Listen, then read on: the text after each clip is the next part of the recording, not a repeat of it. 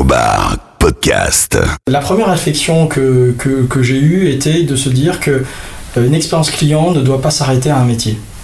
Euh, et, la volonté qu'on a eue au Grand Quartier, c'était de d'embaucher finalement des, jeunes euh, et des, des- personnes issues ou non de l'hôtellerie ou de la restauration et d'offrir finalement en fait une chance et une opportunité à des jeunes de, de faire trois métiers en un. Aujourd'hui, on n'a pas un métier de réceptionniste, barman ou serveur. L'idée, c'était vraiment de créer en fait une polyvalence et que finalement chaque collaborateur est réceptionniste, barman, serveur et barista en même temps. Donc en fait, on les a formés depuis maintenant un peu plus de deux mois à faire de la réception, à faire des cocktails, à faire des cafés, à servir en salle, puisque aujourd'hui, un client euh, doit être en mesure de demander n'importe quoi à un collaborateur sans qu'on lui dise je ne sais pas faire, ce n'est pas mon métier, et plutôt de dire bah, vous voulez un café, je vous le fais. Vous voulez que je fasse votre check-in, et ben je vous le fais. Vous écoutez l'épisode 17 du podcast Infobar Inside qui, on le rappelle, est disponible sur Apple Podcast, Deezer, Spotify, Castbox, SoundCloud, Ocha, Magellan et YouTube. Alors on n'oublie pas de s'abonner pour être notifié des nouveaux épisodes. Et aujourd'hui, on vous embarque dans le 10e arrondissement de Paris à la découverte du grand quartier Saint-Martin. Ce nouveau lieu de vie doit ouvrir ses portes très prochainement en plein cœur de la capitale. Pour en savoir un peu plus sur ce nouvel établissement de 3500 m2, on a rendez-vous au grand quartier Saint-Martin justement avec Joël Chanteau, directeur général du lieu, et Romain Lemoilic, cofondateur du syndicat qui a accepté de participer à ce beau projet. Grand quartier Saint-Martin, qu'est-ce que c'est exactement concrètement en quelques mots? Euh, le grand quartier, c'est quatre éléments principaux. Le café, qui va être le point de vente euh, restauration principal. Euh, c'est euh, un shop, donc c'est globalement une boutique euh, en mode pop-up store avec des marques euh, comme une de magazines qui se renouvellent euh, tous les mois. Des studios, donc salle de réunion réservable sur internet euh, avec une disponibilité immédiate. Et puis euh, un hôtel, donc 83 chambres. Et tout ça autour d'un jardin central de 300 mètres carrés, un petit havre de paix euh, au sein du 10e arrondissement. D'accord. Et comment est née en fait voilà l'idée du projet de départ? Alors, le projet est né euh, au, au tout début déjà de, de la manière dont le, le bâtiment est lui-même agencé. Euh, C'est vrai que d'avoir euh, finalement un cube, on s'est dit qu'on pouvait tout à fait créer un havre autour justement de, de- de- de ce lieu-là. Euh, et puis c'était aussi d'une équipe projet qui euh, a convaincu les propriétaires du bâtiment d'en faire un hôtel. L'idée c'était vraiment de pouvoir s'intégrer dans le dixième et de, de- de- de proposer un, un- un lieu dans lequel en fait les gens se sentent un peu à la maison. L'équipe aujourd'hui on est assez nombreux. Euh, la première réflexion que, que- que j'ai eue était de se dire que euh, une expérience client ne doit pas s'arrêter à un métier. Euh, et, et- et la volonté qu'on a eue au Grand Quartier, c'était de d'embaucher finalement des, jeunes euh, et des, personnes issues ou non de l'hôtellerie euh, ou de la restauration euh, et d'offrir finalement en fait une chance et une opportunité à des jeunes de, de faire trois métiers en un. Aujourd'hui, on n'a pas un métier de réceptionniste, barman ou serveur. L'idée, c'était vraiment de créer en fait une polyvalence et que finalement chaque collaborateur est réceptionniste, barman, serveur et barista en même temps. Donc en fait, on les a formés depuis maintenant un peu plus de deux mois à faire de la réception, à faire des cocktails, à faire des cafés, à servir en salle, puisque aujourd'hui, un client euh, doit être en mesure de demander n'importe quoi à un collaborateur sans qu'on lui dise je ne sais pas faire, ce n'est pas mon métier, et plutôt de dire bah, vous voulez un café, je vous le fais. Vous voulez que je fasse votre check-in, et ben je vous le fais. Vous voulez un, cocktail, et ben je vous le fais. Pour finalement devenir un lieu convivial, faut que les équipes le soient. On a axé notre recrutement plus sur la personnalité, en faisant des castings euh, sous forme d'ateliers euh, créatifs pour justement faire ressortir la personnalité de chacun des collaborateurs. Et ensuite, après, on s'est dit, bah, la technique, ça s'apprend. Euh, on apprend à faire un, un café, on apprend à faire un cocktail, on apprend à servir au plateau, on peut apprendre à faire un check-in et utiliser un logiciel. En revanche, on n'apprend pas à être sympathique, on n'apprend pas à être agréable, on n'apprend pas à être euh, poli euh, naturellement. Euh, on ne peut pas forcer les gens à devenir, à être ce qu'ils ne sont pas naturellement. En revanche, on peut les former à un apprentissage technique et s'ils sont sympas, agréables naturellement, etc., c'est tout ce qui nous importe et on s'occupera de la formation. D'où justement ensuite après notre ma recherche de dire eh ben, si je veux des gens polyvalents et que je veux qu'ils soient formés techniquement, ben, il faut que je m'entoure d'experts, de gens qui ont cette expertise-là, mais dans chacun de leur domaine. Euh, parce que je ne suis pas moi euh, barista, chef euh, et, café, donc il a fallu que, j'aille justement rechercher des gens dont c'est le métier, dont c'est l'expertise, et de m'entourer d'eux et de les convaincre d'intégrer entre, entre guillemets la communauté du, Grand Quartier, ce qu'on appelle nous la grande famille. Le Grand Quartier, je veux dire, c'est pas uniquement l'équipe du Grand Quartier, c'est aussi tout ce qui ce qui l'entoure et les différents euh, membres de la famille euh, qui, qui viennent et qui apportent un petit peu aussi leur touche. D'où euh, le travail avec le, syndicat sur, sur la partie cocktail. Et, et, je pense que Romain a été surpris de recevoir un jour un email de, de, de, de ma part disant ben voilà bonjour je m'appelle Joël et je vais ouvrir un nouveau lieu dans le dixième et j'aimerais discuter avec toi d'un partenariat, de voir comment on peut travailler ensemble. Alors bien sûr, il y a la répétition du, bar, du syndicat de leur expertise, mais c'est aussi euh, un, acteur du 10e arrondissement, donc c'était aussi de, travailler euh, avec des acteurs du 10e. Et ensuite, après, il a fallu réfléchir sur le café, parce que, encore une fois, on avait cette volonté de dire qu'on ne veut pas d'un bar d'hôtel où on a des cocktails classiques qui sont faits pour une clientèle internationale. On s'est dit qu'il fallait que notre offre, autant sur la partie nourriture et, boissons, soit réellement euh, en cohérence avec ce que des Parisiens recherchent aujourd'hui. Si on veut attirer une clientèle extérieure, ben, il faut qu'on offre une carte de cocktails, plus de mixologues et d'experts. Et aussi, euh, le café, pour moi, c'est juste important. C'est devenu une passion parce que j'ai rencontré Thomas de la brûlée de Belleville, euh, qui m'a fait découvrir le monde du café et, je vois plus du tout le café de la même manière. Il existe une courbe du café. Un café doit être bu 7 jours après sa torréfaction. C'est ce qu'on appelle justement le café de spécialité et non pas le café justement d'industrie ou de commerce. C'est que le café spécialité justement c'est un peu ça, c'est faire découvrir réellement ce qu'est le café, comme on découvre le vin, comme on, découvre la bière aujourd'hui. Il y a une vraie recherche là-dessus. Romain, tu es connu pour être le cofondateur du syndicat. Qu'est-ce qui t'a poussé à accepter euh, ce projet, ce nouveau défi? On sait qu'on arrive dans un quartier qui a une histoire, qui a euh, des populations, euh, des gens qui y vivent. Et l'idée qu'on trouvait très moderne à l'époque, c'était de dire, bah, en fait, on va réfléchir à partir du cocktail. Donc il y a aussi son histoire et ses lieux, ses codes. Donc on va pas chercher à les imposer, on va plutôt arriver avec discrétion et essayer d'introduire euh, ce cocktail dans un, environnement qui existe déjà, qui est le 10e arrondissement. Et ce que vient de dire euh, Joël, c'est très juste, c'est que euh, ce qui nous paraît moderne, ce qui nous paraît intéressant, notamment pour les millennials et donc on va dire pour les 20 à 40 ans, c'est justement de jouer avec ces codes, de les comprendre pour pouvoir euh, justement innover et, ne pas refaire ce qui a déjà été fait par le passé. Et pour les hôtels, finalement, c'est assez moderne, je trouve, comme, euh, approche, parce qu'il y a beaucoup, beaucoup d'hôtels où déjà, un, le bar est absolument secondaire, souvent une source de coût plus une source de profit. Et la deuxième chose, c'est que même quand il y a une vraie réflexion qui est faite autour, on va être souvent dans le classique. On va essayer de plaire à une clientèle, comme disait Joël, internationale. Or là, la démarche, elle est un petit peu différente. Elle est de dire qu'est-ce que se fait local euh, Qu'est-ce que ça veut dire euh, faire Infobar.com Et euh, cette de, de, partenaires, que ce soit dans le café, dans le cocktail. en fait, pour, pour donner une couleur locale à, l'hôtel, ça, ça nous fait apparaître très, très, très, très, en lien avec nous la démarche qu'on a. La deuxième chose qui est plus euh, dans le concept de syndicat, c'est le fait de défendre les alcools français. Alors ce qu'on a vu dans le grand quartier, on s'est dit que ça allait être vraiment aussi une occasion euh, d'aider à démocratiser les alcools français. De se dire on va créer une carte euh, pour un hôtel donc qui n'est pas à la base un endroit de spécialiste de cocktails, mais dans lequel on va quand même travailler uniquement à la base d'alcool français. Et en fait ça nous a paru une sorte de nouvelle étape dans la mission que nous on s'est fixée, de mettre en valeur les, alcools français, c'est de dire bah voilà, c'est pas uniquement non plus réservé à euh, des petits bars d'auteurs euh, qui font 50 mètres carrés et dans lesquels on va être vraiment sur des choses extrêmement pointues de cocktail, mais au contraire on va pouvoir arriver euh, dans des hôtels avec plus de 80 chambres, avec quand même des moyens aussi très importants de développement et on va quand même pouvoir imposer une carte à base d'alcool français.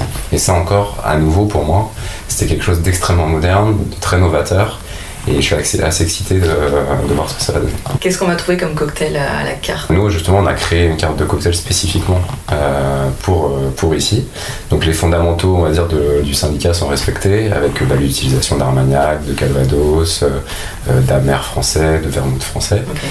et après, évidemment, bah, on a essayé de donner une couleur locale, une couleur grand quartier à cette carte, notamment par l'utilisation des noms. enfin, comme vous, pouvez le voir, mais il y en a un qui s'appelle par exemple Bacchanal Saint-Martin, qui va reprendre bah, l'identité d'un des quartiers euh, du 10e. Chacun des, des, cocktails a été créé avec l'idée de se dire, bah voilà, Grand Quartier veut représenter le 10e arrondissement, veut être un lieu de rassemblement pour les gens qui viendront dans le 10e arrondissement et, et aussi ses habitants, et bah, créons une carte qui va essayer d'aller dans cette direction.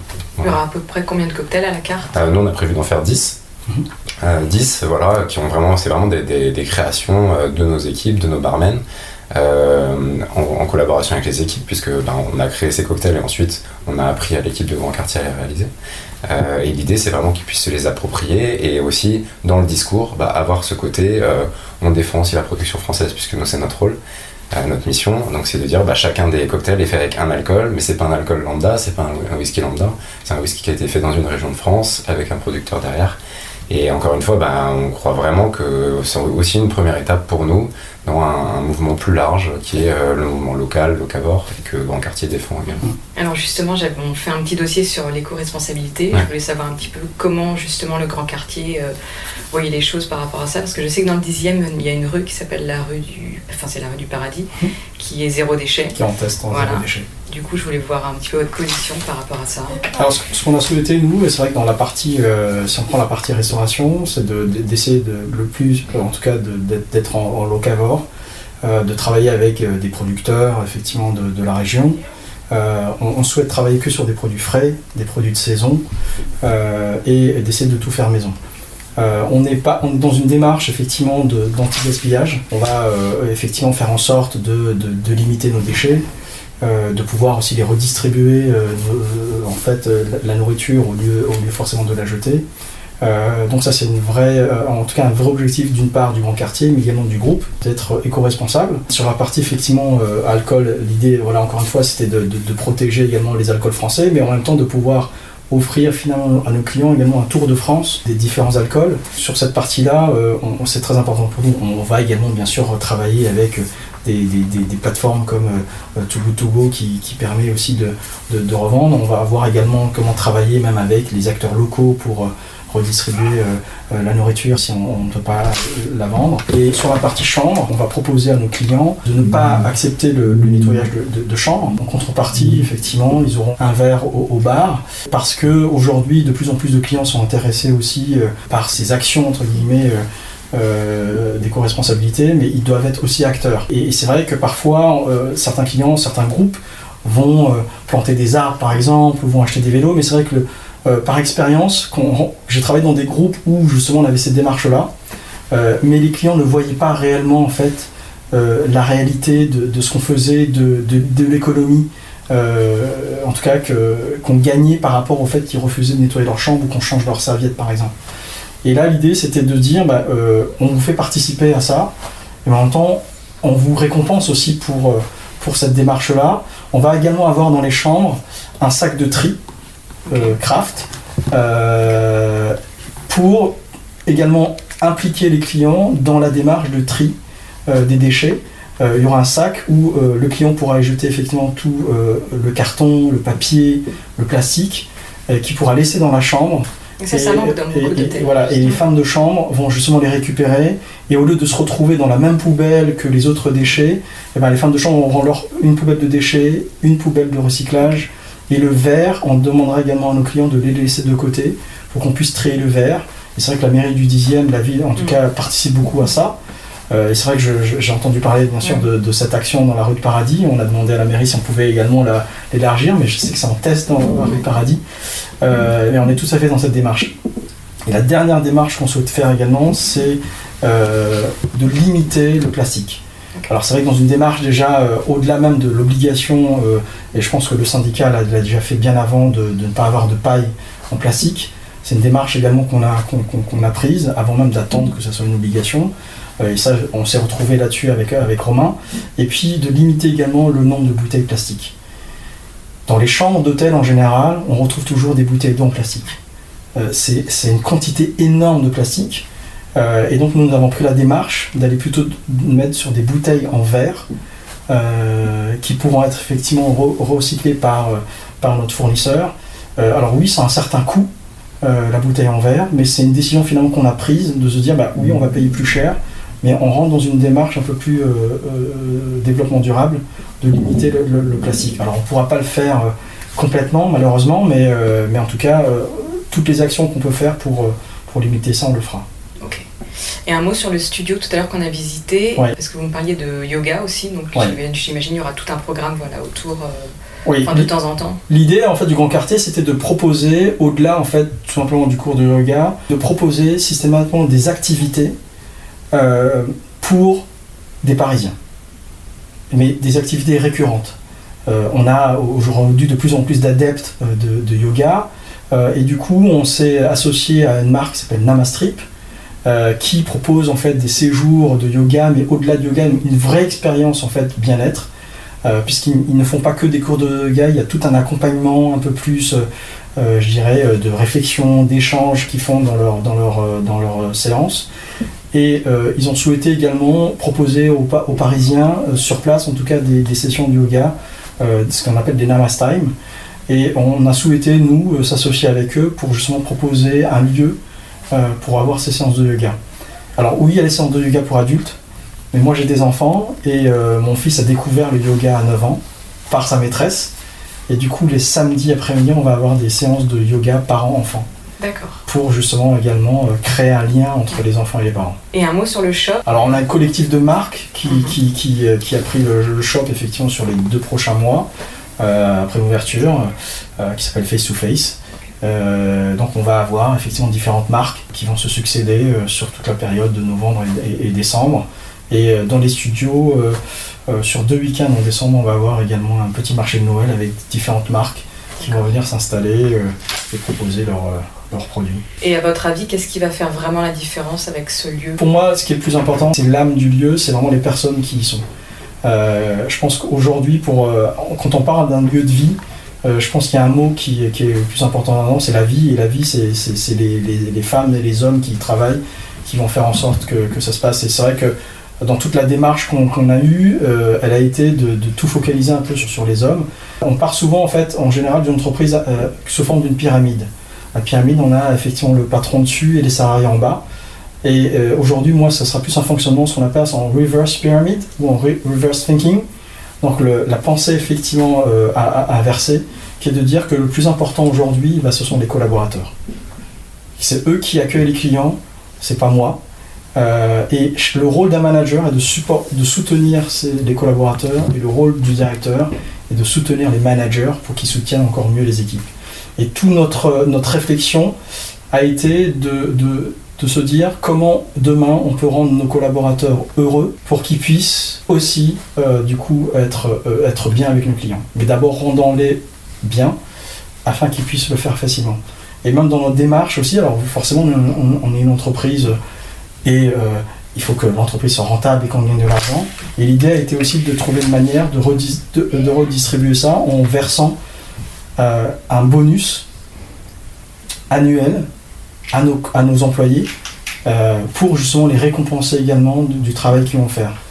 C'est vrai qu'on est en général dans les entreprises, les bonus se font qu'à des niveaux de poste managérial.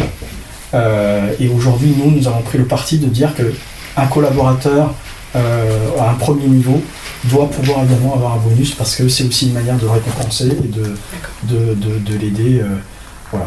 Et Romain, dernière question, est-ce que tu as des projets pour la suite ou déjà voilà, t'es déjà pris euh, pas mal par le grand quartier Saint-Martin? Euh, il faut voir qu'on a, nous on a accompagné Grand Quartier, non pas uniquement euh, effectivement euh, sur la pure création de cartes, donc également sur la formation des, du Oui. staff. D'ailleurs, un point que tu n'as pas abordé, je trouvais Joël, mais qui est très intéressant, c'est que dans le recrutement de Grand Quartier, on s'éloigne aussi euh, vraiment, je trouve, des standards de l'hôtellerie. Mm. On va avoir des gens qui sont d'origine très diverses, euh, des hommes et des femmes. Euh, et je trouve que ça faisait aussi quelque chose qui nous rapproche beaucoup du syndicat. Où nous, on essaie d'incarner une mo- modernité française, on s'occupe de la tradition française, mais on essaie de l'incarner avec modernité, avec des gens qui viennent de, de plein de régions, d'origines différentes, et d'origines sociales, culturelles. Ouais. Et je pense qu'à Grand Quartier, ça va se ressentir aussi. Euh, donc voilà, mais pour revenir euh, à la question, donc on a accompagné Grand Quartier, donc effectivement avec la formation, aussi avec la fourniture de matériel, parce qu'on a, lancé euh, Barman with Attitude l'année dernière, enfin pardon, au, premier semestre, et donc bah, c'est aussi un moyen aussi de, de donner une vraie qualité au bar avec des jolis verres, du joli matériel de bar, des beaux shakers.